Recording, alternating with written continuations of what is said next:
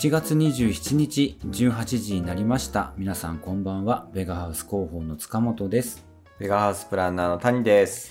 ベガハウスオリジナルポッドキャスト番組家づくりのよしな仕事を通称よしなし週の中日おうちの話でも聞きながら健やかにお眠りください。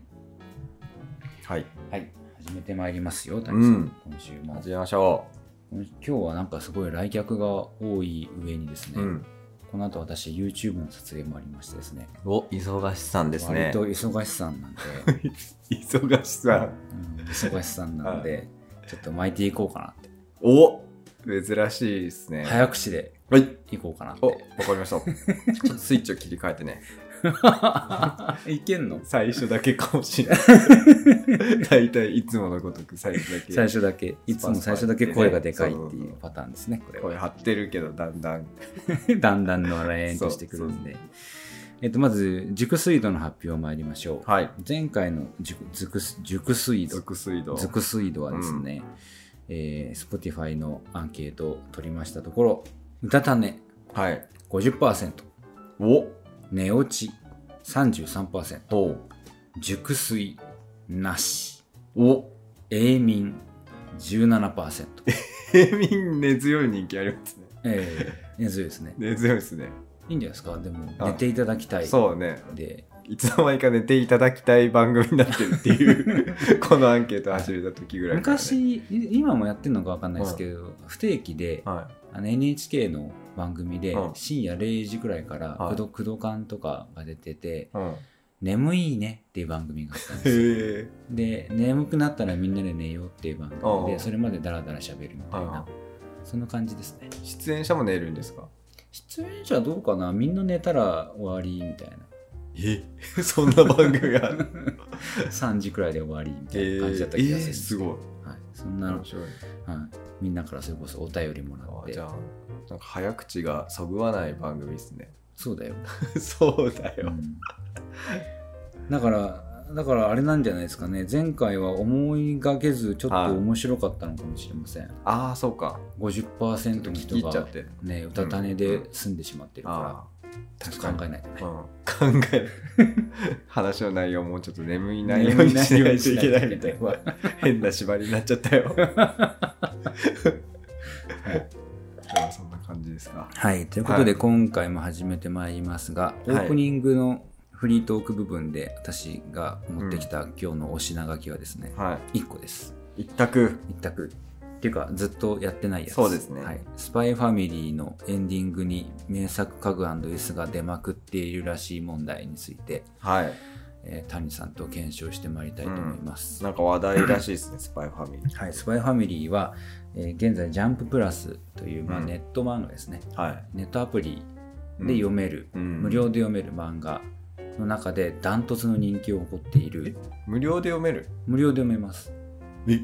全話無料で読めます。全話？全話無料でそれどういう仕組みになってるんですか？すごいでしょう。ん。ジャンププラスはマジであの何？良質な漫画が無料で読めますんで何で谷さんもマジで読まなきゃ損ですよ。スパイファミリーちょっと読みたいなと思ってたんですよ。本当？はい。なんかで面白そうだなっていう雰囲気は感じてた。まあ面白いよ。うん。あの うん。でも強くおすすめはしないけど 面白いは面白いです。あなんかねあのジャンププラスの漫画って、はい。良くも悪くもうん。9大点は確実に取ってくる漫画が多い、だから絶対に見たら面白いし、はい。満足感もあるけど、突き抜けてこれは人生に残る名作やったわっていうのがあるかっていうとそれは本当数少ないです、はいはいはって感じ、ね。でスパイファミリーももう80点いうん。もう文句なし面白いです。ただまあエンタメなんでそんなにこう心に残るかっていうとそうでもないかなるほど。なくらいの私はつもりで思ってるけどこれすげえ批判を食らいそうですね。炎上するかもしれない炎上するかもスしれないこんなに思いっきり売れてる漫画のことを。暗殺されますよ暗殺される。かもしれん。うん。ちょっと知ってるやん内ちょ容っとだけ知ってんだけど。どっちがどっちかは分かんないっていう。まあでも本当殺しの場面とか全然ないです。あそう本当ファミリーで見れる、あの漫画なんでね。悟りますでしたっけ？ん？悟るんです。それは何？それ全然違うとこから持ってきた、ね、違う。それスペック、あスペック。うん、それスペック。あ。あれはもう家族で全然見れないやつ。そううん。あ子供が「何これまだ終わんないの?」っていうやつ。なんでそう。で、ま、アニメはが始まってそのエンディングがすごい今話題いになっているんですけど、うんこのアニメもですね、えー、ネットフリックスはアマゾンプライムで。い、うん。これも会員だったら無料で見れるんで。この辺がねあの最近のその販売戦略というかものにすごく合っていて、まあ、この辺もさすがやなと思っているところです。鬼滅的な？鬼滅もそうだったかもね。もう基本まあ、鬼滅はでもジャンプ連載なんで、あれは買ってもなきゃ読めないし、けど、はいはいはこれそういう分にはそもそもただな仕組みがようわからんもんまあやねっぱね、フリーで最初に大勢を囲い込むっていうのが、10年くらい前ですかね、くらいからこう流行り始めてる文化なんですよ。へえ無料、まあ、だってほら、Google もそうじゃないですか。うん。ほとんどのものがタダで使えるでしょ、Google のそうですね。検索もそうだし、うんうん翻訳もそう、うん。YouTube もそう、うんほとんどフリーだけどここから先ちょっと踏み込むんだったらお金払ってねっていう仕組みじゃないですか、あれは。そういうそのビジネススタイルが、まあ、なるほど。今の、まあ、一つのモデル主があるんですね。流になっているということですね。うーん。勉強になったな。うん。興味ねえな、こいつ。ということで、えーまず谷さんに、はい。えーエンディングを見ていただきますので、はい。名作イスが登場したと思った瞬間にストップって言ってください。えそんなチラッと出る感じ？チラッと出ます。気づけるレベル？気づけるレベルでがっつり出てるのもあります。隅っこの方で隠れてるみたいのもある。うん。どれくらいの心構えで見フればいいんだろう？レームしか出てないみたいなやつもあります。あフレームね。ただ特徴がすごく出てるんで。ああまあまあ。とりあえずじゃあ見てみようとりあえず見てみようかね、はい、で、えっとこちらで確認してる限り9つありますんで、ああえ結構ありますね。うん、だパパッといきたいですね。これでなんか20分くらいいきそうな気がす一る個一個話してたらこれはねみたいなこと言ってたらあそうそうそう。ちょっとすぐ時間9個1個2分でもう20分弱かかる。どうそういうつもりじゃないんだよ。ああじゃあサクサクと、サクサクいきましょうね。まあ何が出てくるか。何系の椅子なんでしょうかね。まあ、いわゆる名作椅子、名作家具と言われてるやつですね。わかるかな皆さんもですね、本編のミッション3ですね、エピソード3の2分27秒から谷さんと一緒にエンディングをご覧ください。はいいきます。あ今でうーバンバン出てるじゃんちょちょちょ気づくかなとかじゃなくてもう明らかじゃんさあ、はい、じゃあ谷さん。しかも早っ一瞬だからちょっと形を捉えてない一瞬だった。一回流そうか。気づいたらどんだけ言ってじゃあ。123でしょ？今3。3ちょっと映像が見せれないのでねどこ見てんだろうみたいな感じだと思いますけど。123456789え？もう出終わった？いや、まだ時々出ますね。まだ出んの？まだ出る。ええちょっとあの奥の椅子とかもそうなのかちょっと見えんかったかなあー見つけにくい画面構成。っていうかこれあれじゃない？モンドリアンの絵をイメージしてんじゃない？モンドリアンの絵？あこれもでしょう。ねえー今のなんだろうな。あれ？マッキントッシュか。1分半くらいなんですよね。全部で、ね。あでその中に、あデザイン好きなのか？なあ、多分ね、椅子好きなんですよ、ね。描いてる人。描いてる人が。単行本の表紙がね、毎回ね、名作椅子に座ってるキャラクターなんですよ。へえん？この台は違う問題はといやわかんない。わかんない。ほらほらほらほら、今出たよ、出たよ、今。え？出たよ、今。今のわかんなかった。え、あれ違うの？これ、テーブルと椅子？うん、これっぽくない？これなんかでしょこの、待ってよ。これこれこれこれこれこれ。これこれこれこれこれ。え上？いやわかんなかった。え？上？上の照明があさ、照明が家具に目を取られてたよ。家具、家具、ほらあはいはいはいはいはいね。はい。そう次のはああ。9個以上ありますね。9個以上あるね、どうやら。ね。はいということでこんな感じでございました。11個ぐらいあったか。はい。で何すればいいの？はい分かったやつだけどんどん言ってください。え結構分かったよ。最初のその光のやつとか、うんうん。はい言ってて。えっ、ー、とねサーリネンサーリネン。なんか最初の方かな。サーリネン？あサーリネンね。はい、はい。サーリネンのえっ、ー、と何チェアだったっけな？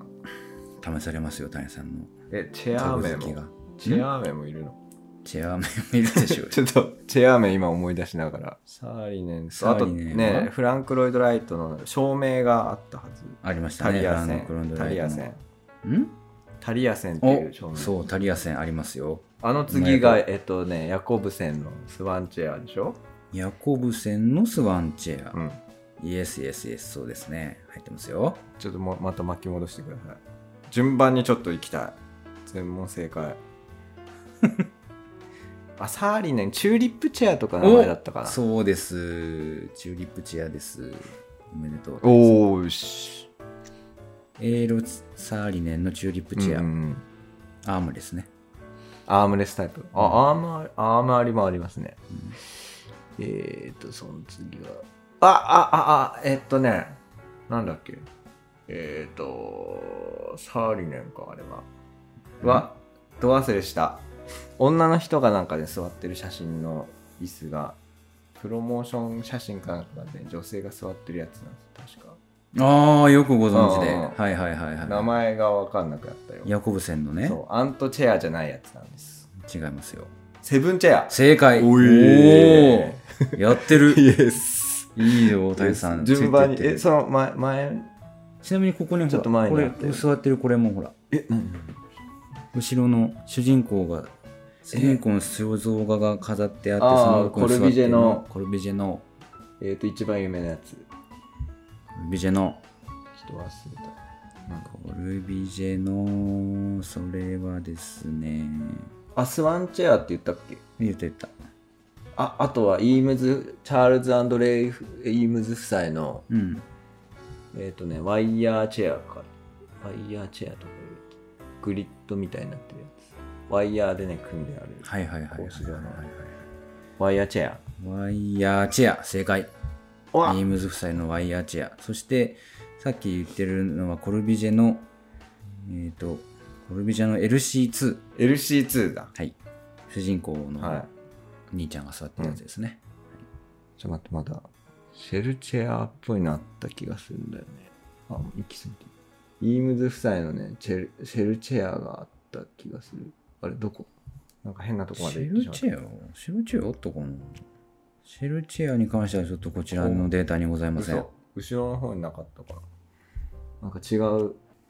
なんか 違う。なんか違うの見てるわ。急に谷さんが。いや、僕やめてよ。趣味勝手に、趣味でなんか違うの見ようとしてるやん。びっ勝手にアクション映画。進んでったの。で、進んでったの。よ。くりするわ。えいやこのオープニングもね割とね、あのいわゆるスパイ映画のねオマージュが散りばめられててとても素敵なオープニングですよ、まあ中身は見てないんですけど私は。オープニングが？うん。オープニングムービーもかっこいいよ、ええなぜか谷さんは第4話にしたんで第4話からスタートしますが。おえっとね、なんかね、イームズのスツールがあるはずなんですけど、なんか彫刻みたいなやつ。名前はちょっと知らあー知らはいはいはい。名出てますよ前知らない。出てますよ。これ名前知らない。知らない。じゃあお教えしましょうか、はい。谷さん。イームズのウォルナットスツールまんまやん。まんまですね。ウォルナットそんな名前なんだを作っ使ってある。ええ知らんかった。はいそれを選んでくるのあたりはなんか結構通なうんチョイスですけど。あとめっちゃ有名な椅子が背だけ出てますよ。来た背だけ来た来た来。た。今止めてますよ。イエス、それですね。はい。超有名。はいワイチェア。ワイチェア。ワイチェアはハンス・ヨルゲンセン・ウェグナはい。H、ヨルゲンセン、HJ ウェグナーだったかー、HJ ウェグナー。まあ、Y、通称 Y ですけど、な。はい。ウィッシュボーンチェアとなってますね、正式名称。えうんー、あ、そうか。うんなんか骨を参考にしてあとチャイニーズチェアっていうのがあってそれは中国のなんか王様の椅子を着想を得たなんかこれと似たような椅子もありますはいちょっとイームズさんがお好きなようで、もう一個超有名なのありますよ。これ、これ。それそれそれそれそれ。はい、それは？エレファントチェアだかスツールだかなのかな。スツールだかですねうん。うんイームズエレファントってなってます。あ、イームズエレファントって言うんだ、うん正式には。へえ。これで、このプライウッドの加工技術がで、相当すごい、なんかめんどくさそうですよね、そうそう。すごく可愛いうん象のスツール、子供用のスツールだけど、値段で言ったら18万して、可愛くない。ただこのプライウッドの曲げの加工技術がこれによってど相当上がったらしいです。すごい。これはね、なんか置いといても可愛いですね。そうですね。なんか前におせつさんでもいましたよね、これを持ってらっしゃる方がね。いた？いたはず知。らない。えっ、と、その、あの、ほら、ミッドセンチュリーがすごく好きなおお客さんで、確かいましたよ、このこの子が家に。えー、誰うん、和室に置いてあった気がする。おーいいっすね。うん。ということで、谷さんは、大体正解しましたかね、うん。お、ほら、え、シェルチェアじゃないの？これ今。一瞬出たね。うん、最後。後半にあると思う。あ、あとあの丸がいっぱいついてるやつは？あれ誰だっけ？マッキントッシュだっけ？なちょっと、見覚えはあるけどわかんない。あれはですね、アーニャが座ってるやつですね。うんうんあれはですね、マシュマロチェあ、そんな名前ですか？ア。ジョージ・ネルソン。あ、ジョージ・ネルソン。うん。そうだ。ジョージ・ネルソンね。うんたまに時計持ってる人結構多いですね、ジョージ・ネルソンの。あ、そうなんだ。はい。そうや、えっとね、ヤコブセンの時計持ってる人もたまに、我らがオールにあの壁掛け時計売ってますから。イームズの。うん。うん？ヤコブセン。ヤコブセンうん。ちなみに僕が最近つけてる腕時計もヤコブセン。えー、なんかつけてんなと思ってんすよね。興味はないけど。そうですか。谷さんの。え、シェルチェアって、シェルチェアなのかな？あれイームズの椅子がね、一個映ってたと思う。うん最後の方。これじゃなくて？それじゃなくて、なんかね、座面がクッション付きっぽい。絵絵はそんクッション付きのアーム付きのシェルチェアっぽいでも似た他の椅子かもしれない。わからん。あ、エッグチェアだった。これじゃないの？エッグチェアはあれですね。ヤコブセン。うん、丸ーんとしたやつ。はちょっと、シェルチェアについてはこちらに情報ございません。嘘これか。アームシェルチェア。イームズの。あ、そうそうそうそうそう。あ、やっぱシェルチェアの絵ですか？はい。シルエットだとなんか違う椅子の可能性もなんか感じられてましたけど。クッションみたいなね。はい。よっしゃ。大体正解。イエーイ。おめでとう。あ、最後のあの、こっちのあのデータにはないんですけど、はい最後の家族団らんのシーンでうん。出てくる、あの PH5 照明。照明、はいあれ PH5 っていうの？そうですね。へーあれだ、ドンクリークが使うやつだ。なんのこっちゃ。え？バ、ラティエを。ワンピース？うん。MH5 だよ。知らない。全然わかんない。ワンピースね、ちょっと読みたいなと思いながら、ちょっと感が多すぎて読む気が出ないみたいな感じ。ワンピースね、ちょうど今日ね、うん小田さん、あの、うちの小田さんじゃなくて、はいはワンピースのい。作者の小田さんね、うんがメッセージを上げてまして、それがツイッターで今、うん大盛り上がりなんですけど、うんついにもう最終章にこれから入りますと。えで、今まで隠していた秘密を全て明らかにしていきますと。シートベルトをお締めくださいっていうメッセージが、シートベルト？うん。だからもうここからスすごいスピードだよ。ピードだよっていう。面白そうです多分ね。今ファンは歓喜してるから。だから、そのメッセージをスクショして、ううんちの小田さんにも送ってやりました。あ、ワンピース読んでますよね。うん、集めてたっけ？なんか。集めてるよ。全巻持ってるすごいね。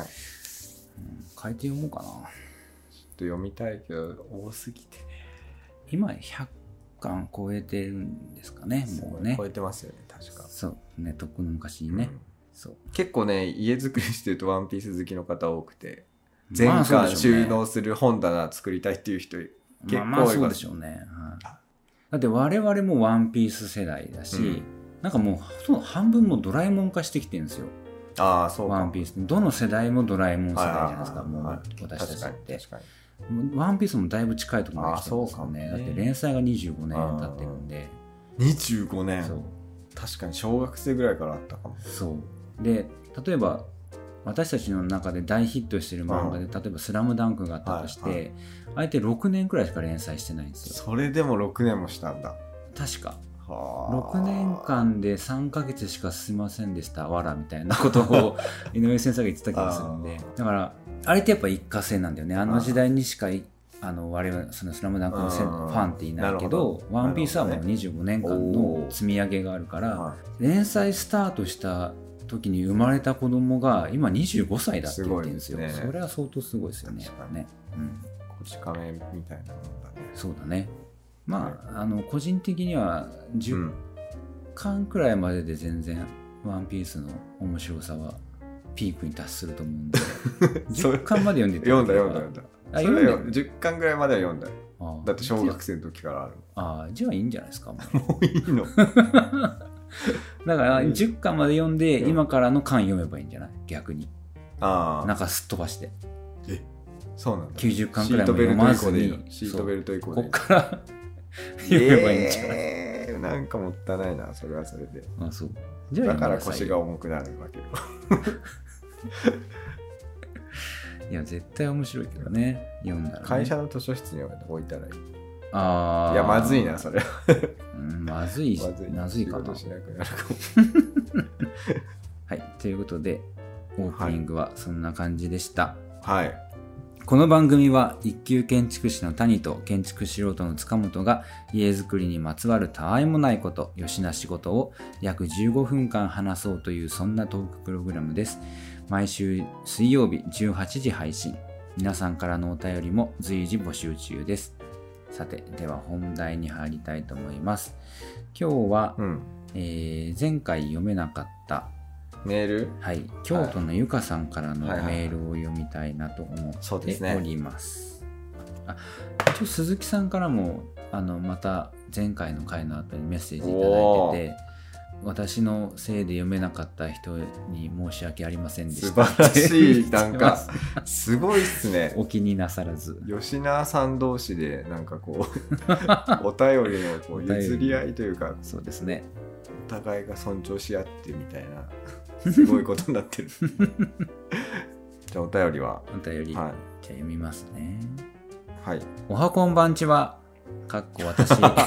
いきなりこのぶっ込み具合がね。いいっすいいねでしょう。実は私もオーバーザさんリスナーです。吉梨ネーム京都のゆかです。来てますね。はい。谷さん、この間さ、うん。あの終わり間際にさ、オーバーって言った後にさ、負けへんで負けへんでって言ったでしょ。うんうん。古いから。えそうなの？負けへんで最近言ってないから。まあまあ、それは通底してずっとあるんでいいんですけど、うんうんうん古いからね。まずい話数が僕だって話数が到達してないことバレるからね、それで。まだ僕40ぐらいですうわー、ビギナビギナーですよね 半分いってないー。うんまあ、それでも40来てることがすごいけどね。じわじわいってるじわじわ。チャポンも増えていくしさ忙しいわ忙しいわ。ワンピースもまだ100巻読まなきゃいけないし。いやー大変 はい。ということで、早速お便り読んでいただいてありがとうございます。どなたにお願いするのかとのことでしたので、お返事させていただきます。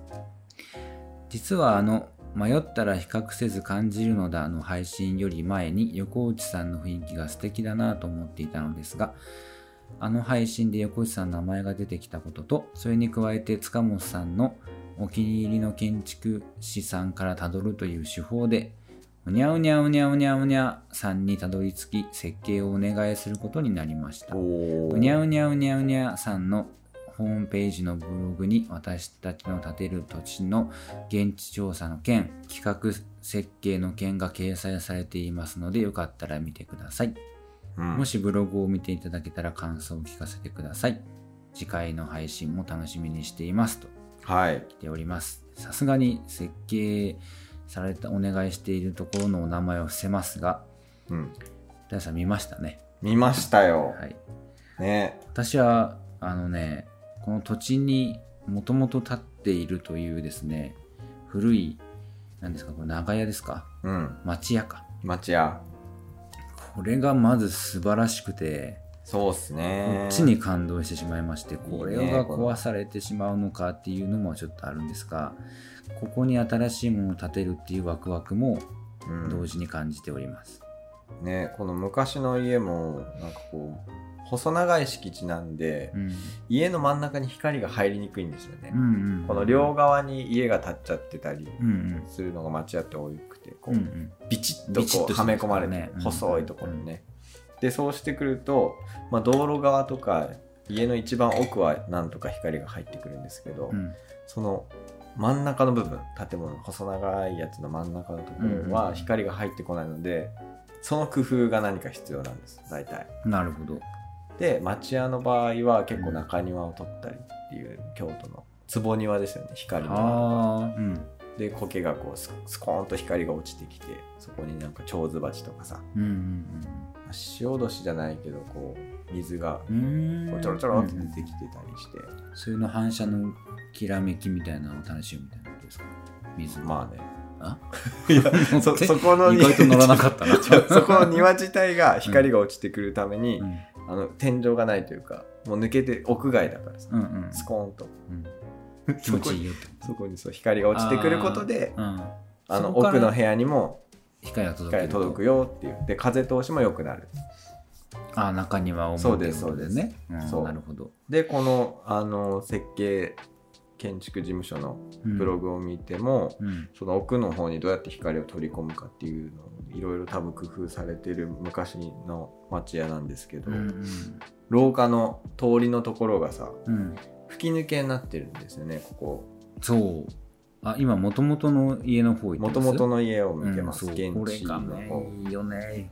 ね味があ吹き抜けになっててで高窓も設けてるそう。これがね多分奥に光を届ける届ける工夫で,、でその吹き抜けを返してさ多分2階の、えー、と廊下から見た時に2階のガラス窓からさ、うんうんうん。こう吹き抜けで見下ろしている写真があるじゃなありいですか。ますね。多分さっきのい入り口の方の高窓の光をうんこの吹き抜けを介して吹き抜けのこの窓から2階を通して光を呼び込んでるみたいな感じもあるのかなっていう、うんうん。あなんならほら天窓も開いてるし。そうそうそうそう。ね。ね。すごいよ。そうこの昔の人の工夫が。ね。ここがだからあえてガラスに壁じゃなくてガラスにすることでこの2そうかそう階の2階にも明かりを届けている空間にも光が来るようにしてる多分。うん。ねでこの玄関はちっちゃめだけど、うん。入ってすぐ土間で。うん。であのいきなりかまどじゃないですか、もうはい。はいキッチンを兼ねている状態なんでしょ。う、これがね素敵。あの最近今更今更かよって感じですけど、うん。この世界の片隅にでの漫画版を読んだんですよ。うん。それをちょっと思い出しましたね。昔の家のあのこれもしかし営みて一番かまど奥かもねあ奥？写真をねいろいろ統合して見ていった時に一番奥側にこの庭があってあじゃあこれ勝手口を向こうに見え勝手てるの口っぽい感じがする。んなる外観写真は道路際ですもんね多ほど、分うん、多分奥庭がありますねこれは。写真からだいたい間取りがもう分かる。うん。京都の町屋は素敵ですね。素敵だね。梁のあのさ立派な梁だしさね。いいです。もうこれを改修ということも悩まれたでしょうね、うん。この建築事務所の。そう。かその建築務所の方もだって書いてますもんねブログに。これもなかなかいい基本の町屋という感じで残したい気もしますって書いて。本当は冒頭にうん。企画の方が書いてますね。うん。ね。さあそしてそそのして？できるこの人がお願いされる方の模型も上がってますが、うんう設ん計ね。こちらに関してはどうですか谷さん？いや楽しそうですよ。私ね初めて見たんですよ。この外に外用のカーテンですか？谷さん、うんうん。いそうそうそうそう。多分これカーテンですよね。うん。えっ、となんて言うんだろう。外部に梁を本当庭の敷地ギリギリいっぱいのところに梁をボーンと通して、うん。そこに布かなんかですかね、うん。ちょっと多分乳白色で視線を遮りながらなんか光は入ってくるみたいな、うんで天井はなくてなので庭が坪庭みたいになると。うんうんそのカーテンで覆われてて周囲の視線を隠しつつうん。空は見えますようんうんというような作り方を多分奥庭の方でしていて、なるほど。はい、っていう作り方ですねこれは、うん。中庭のような奥庭っていう、ああなるほどね。はい。これ面白い工夫ですね、うん。すっごい長い土地だとあの本当に建物のど真ん中に庭を取ったりしますけど多分そこまで長い敷地でもないんだろうなという。うんうんうんうなぎの寝床とはいえ。これはスキップフロアでつなぐ3階建てみたいなイメージですかね。これはですね断面も載せていただいてますけどうん。綺麗なさ3階建て。綺麗な3階建て。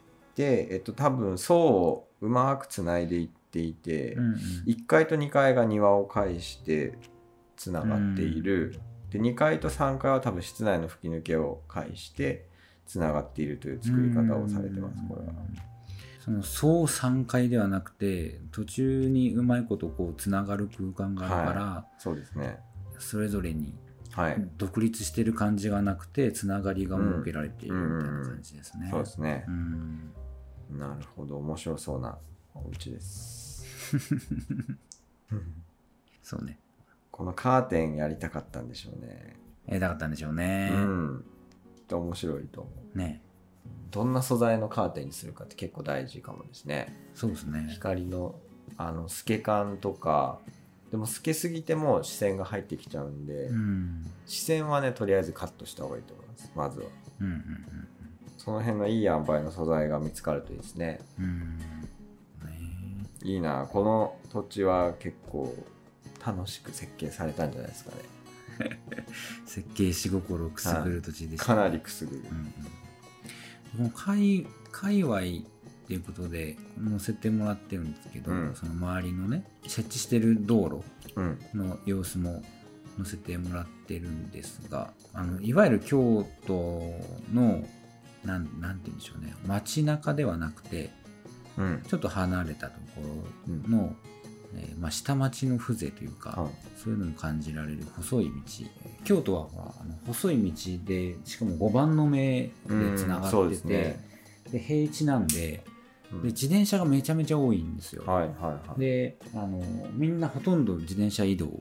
うん。だから街中を走ってるチャリの量が中国並みだなって私は感じたんですけど、見た時に。えー、あそんな多かったかうん、で有名な自転車屋さんもいくつもあってなはでその中の一つに私も旅行中にメンテナンスをお願いしたりとかしたんですけど、そうそのその私が泊まった京都の宿もこういういわゆる細い路地のはい。中にあってお米屋さんもともとお米屋さんだった蔵みたいなところを、はすごい飛行機が飛んでる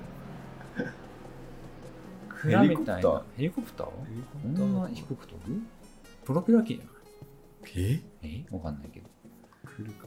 どお米屋さんの蔵を改装して、まあそういう私みたいなバイクとか自転車で、あはの旅行してる人たちを止めてくれるいうん。ライダーズハウスっていうとはいころを運営されていらっしゃるおおところに泊まってました。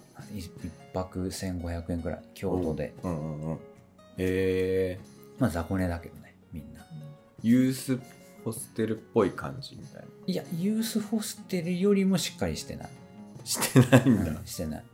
雑魚寝ついても雑魚寝。あの広いそれこそ和室二間くらいのところにへー。雑魚寝してはおじさんもいえ何人ぐらいいたんですか？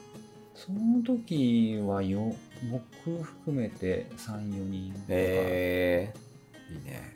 うん、で楽しそうだねなんかねボーダーっていうお店で。はでボーダーっていうその名前はいうん。田中昭夫っていう漫画家がいてその人のさすらいのなんかどっかようわからんところをさすらってるおっさんの漫画があって、それがボーダーっていう漫画なんですよ、だからまあさすらい人を止める宿みたいなイメージなんですけどなるほど。息子さんもそういう放浪の旅に出てて途中でし旅の途中で死んじゃってでその息子さんの意思を継いで、うん。私はここでその、そうやってさすらいの旅をしてる人たちを止めてるんですっていううーん。話をはみんなにしてる、いおお それがストーリーになってるわけ。ね うん。まあ、割とあっけらかんとしたおじさんが おおおじちゃんかな、えがそのオーナーでー、はいはい。良い宿でしたよ。京都行きたいわ京都ね。うん。京都行きたいっす。行けばみたいな。行けばみたいな。あそれこそねあうの、ん。横内さんが設計したうん。丹と千っていうねうん。建物が京都にあってうん。それは、えっと、宿泊一棟貸しっていうか町屋みたいなところの一棟貸しの宿泊施設と、その隣に、えっとまあ、朝ごはんとか食事したりできるスペースがうん。あるんですけどそれが丹っていう建物と千っていう建物なんです。そこ行ったことあってめっちゃ良かった。それも奥庭があってね。うん。まあ言ったらさっきのえっ、とゆかさんのうん。お家のもうちょっと彷彿させる部分もあるかなという。うーん。奥庭の体感できるかも。ゆかあさんそこに行ったら。ああなるほどなるほど。こんな感じかと。そうそうそうお庭の感じがね。あ枠殿っていうあれ？違ったかな？だったと思う確か枠で。枠殿さんっていうところが、えっと経営してる旅館というかめっちゃいいので、はい。言ってみてくださいと。行ってみてください。名建築。あ 日本の名名建築。そうだ。現在ポルトガルの建築をお話ししましたけど、うん。日本の名建築。日本の名建築だと思います。ああなるほど、は現代のね。現代の程よいサイズ感で。なんか2階リビングでね、まあ、縦長の土地なんで、えっと、道路側にリビングがあるんですけど、うん。階段では建物の奥の方に上がりついてでだんだん道路側のリビングの方に歩いていくとリビングが1段下がっていてそこがあのサイザルって言って朝の、まあ、絨毯じゃないですけどうん。朝のフローリングみたいなやつが敷き込んであって1段下がりで。なんかそこに座る地べたで座るみたいなくつろぎ方のうん。建物。うん屋根形状に合わせてリビングに向かってねこう天井が下がってきててなんかそれも落ち着く感じになっていてなんか場所の作り方がうまいなっていう。うん。縦長の中に縦長の敷地の空間の中に段差を変えたり天井の高さを変えたりすることで居場所をこう表情を変えていくっていうのが多分試された建物だと思うんですけど。なるほどそれを横内さんの手法で作っていると。そのうん思い出してきたぞ。床座に適したそうね。天井高になってる、そうそうそうそああいいね、う。ねやっぱ椅子に座る生活だと天井高高いうんといいとか、窓の高さもねそれの姿勢に合わせて考えたりしますけど、うん。床座は床座で全然視点が違うんで今ねこの今僕らの収録も実は床座で、やってますよ、はそしてね ちょっと変えたんですよ今回。い、はいはいこれ多分声にも出てるんじゃないかなと私は思ってあそうなのますけど声に出るの？これ。何を変えたかっていうとですね、今までなんなんていうテーブルですかこれは？ローテーブル。ローテーブル。長方形のローテーブルをはい、使ってて、それのテーブルのはい。横長に使ってたんだよね横では。長に使ってたんですよ、うん。それを縦長に今回から使うようにして、はい谷さんと私の距離を離したうんなるほどこれによってですね、うん。今までは距離詰まってたから、は別に声届いてたんですよ。いなるほど。でも離れたことによっうんて、うん。ちょっと意識して声張るようになるな、まあ、自然と。あ心理的な部分の話。そうそうそう。あ そういうこと。この距離だったらこれくらいの声で話さなきゃなっていう無意識の力によって、うん。我々の声が張っている多少 っていうのを狙ってます。そういう効果だったんだ。そうそうそうそう。ああマイクが音を拾わないようにとかそういうのじゃないそういうんじゃなくて。意外とアナログな精神論でしたね。精神論によって、はい。ちょっと今これをね距離を変えることによってね。なるほど、あと私はうん。昨日、えー、一昨日とうんね、うん。8時間睡眠おお実現しましたのではい。今日は冴えていますよ今その宣言なの。はい。冒頭でしてほしかったの。冴えているけれども時間はないっていう、もったいない日です今日もはったいないね。というかまあうん。大丈はい、あはい。そう。でそんそんな感じで、うん。うんゆかさんのお家でした。が、はよろしかったでしょうかね、はい、また進捗もねぜひ楽しみにあぜひしております。ね知りたいな。これから着工ってことですもんね多分ね多分今ファーストプレゼンか2回目ぐらいじゃないですか。だよね。うんだからここからまた感じからすると。例えばあの長屋あの町屋を今回追加解体を始め、は基礎を作りってなっていくわけですもんね、だからあの町屋に入ってる柱とかさ、うん、転用するのか転用してるみたいなのも楽しいよ。あんまハードルを上げるとこの 事務所さんも大変になっちゃうから。あんまり。まあまあこれからのね、はい。進展をとても楽しみにしております。設計のこう流れとかもなんかぜひ知りたい知りたいですね。こういう変更あったよとか、うんうんうん。こういう要望言ったらこう変わったみたいなうん、のも、うん。経緯って大事ですから。ですね。はい。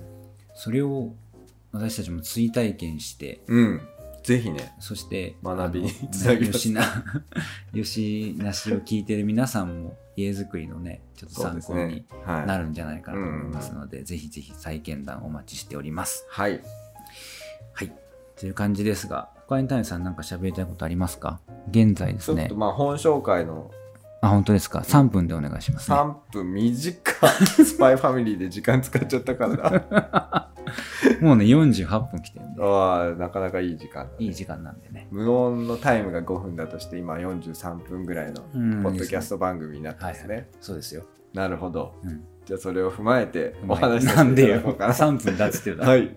じゃあこちら、芹沢圭介文文様ですね。文様図風ふはいえっ、と静岡市立芹沢圭介美術館が監修しているはい。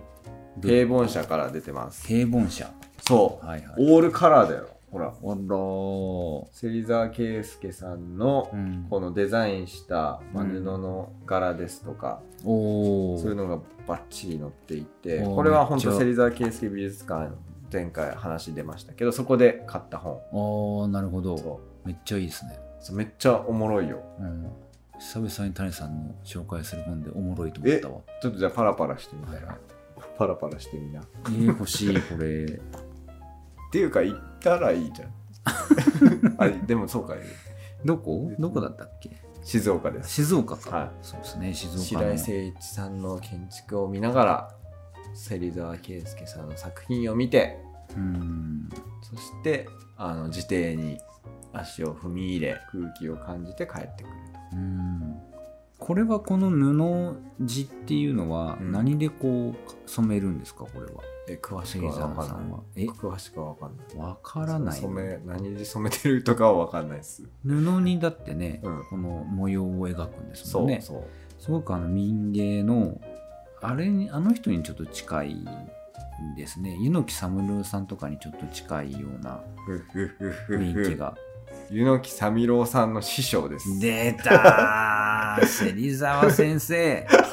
急に先生。すごいお方じゃないですか。そうだよ。ええでも柚木さんもその人に指示してうん。やってるって素晴らしいですね。すごいね、うん。綺麗です。そう。の柄が色使いとかもね、非常になんか僕その中で「あのうん。風」っていう漢字のうん、テキスタイルというか染めがあって、はい漢字なんですけど、うん。なんかもう模様みたいに消化しちゃってて。この芹沢圭介さんが文字のデザインする時ってなんか筆の表と裏みたいのもこう形として表すみたいな、うん。表で書いてて筆をひっくり返して裏側がこう出てくるみたいなのまで表していてすっごい動きがあるんですよね。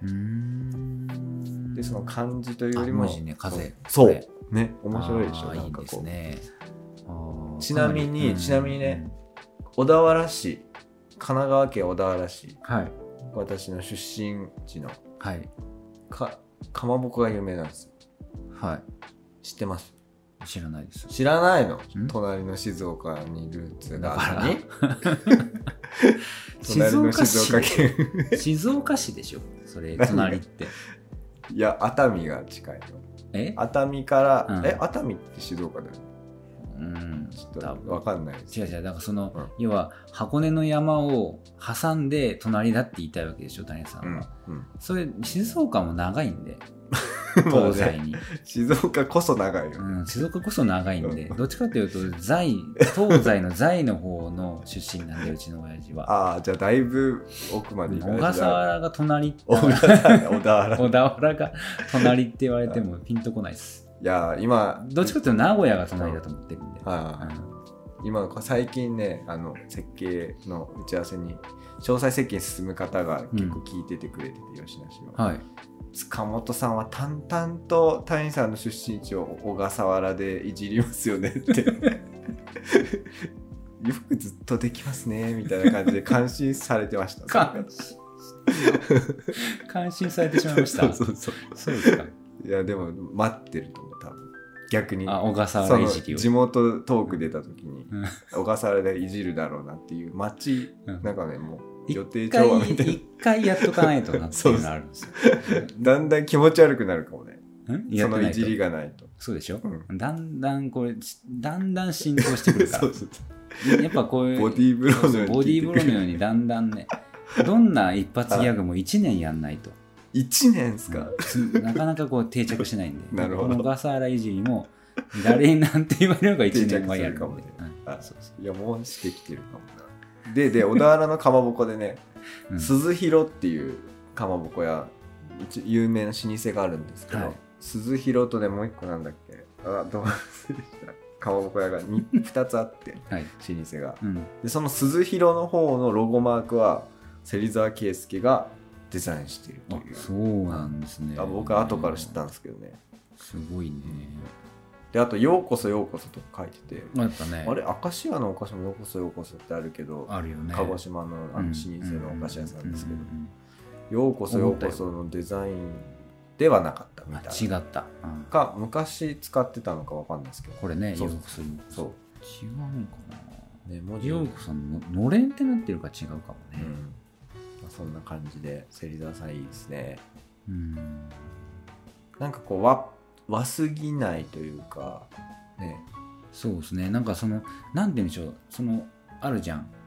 極彩色の文化ってあるじゃないですか、うんいろんな地域に、はい。うんえっ、とめっちゃこうきら派手な感じでうんうんうん。メキシコの感じとかさ、いろいろまあ地域によっうんてその極彩色のあれが違うけどそのそれをちゃんとこの和のテイストに落とし込んでる感じがしてなんなんて言うんでしょうね。うん。日本人が受け入れられるうん。この色の鮮やかさというかちょっと落ち着きもあるみたいな。えっ、とねうん。そうそうそう。確か芹沢圭介さんの実家がね呉服商か呉服のなんか作ってるところかどっちかだったと思うんですけど、多分そのあれを受け継いでて。で最近僕ねあの都城で、えー、と布版画っていうのをされてる方と知り合いになったんですけど、うん。あの黒木修さんっていうアーティストがいてはい。ご存知？うん。おう。んうん、ご存知っていうか、多分谷さんから聞いたかもしれませんが。あそうそうそうそう、うん。でその方もなんかね幾何学的なちょっと優しい完全なピチッとした幾何学ではないんですけど、うん。布でその形をとってうん。色でこう版画にしていくっていううん。作品作ってて、でそれもねなんかこう日本の文様的な部分もありつつもっとかなりシンプルに作られてるんですけど、うん。でその黒木さんも確か家がその着物か何かのうん。布のうん呉服かなんかでしたね。うん。あだからやっぱそういうのってちっちゃい頃から見てるとそういうエッセンスがやっぱ入ってくるんだなっていうのを今今思い出しました。なるほど。はい。はい。